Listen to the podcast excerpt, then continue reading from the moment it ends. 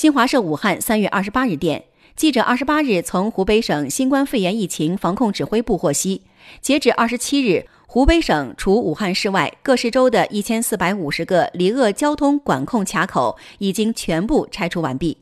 自四月八日起武汉市将全面解除离汉离鄂交通管制并将在当日拆除剩余全部卡口。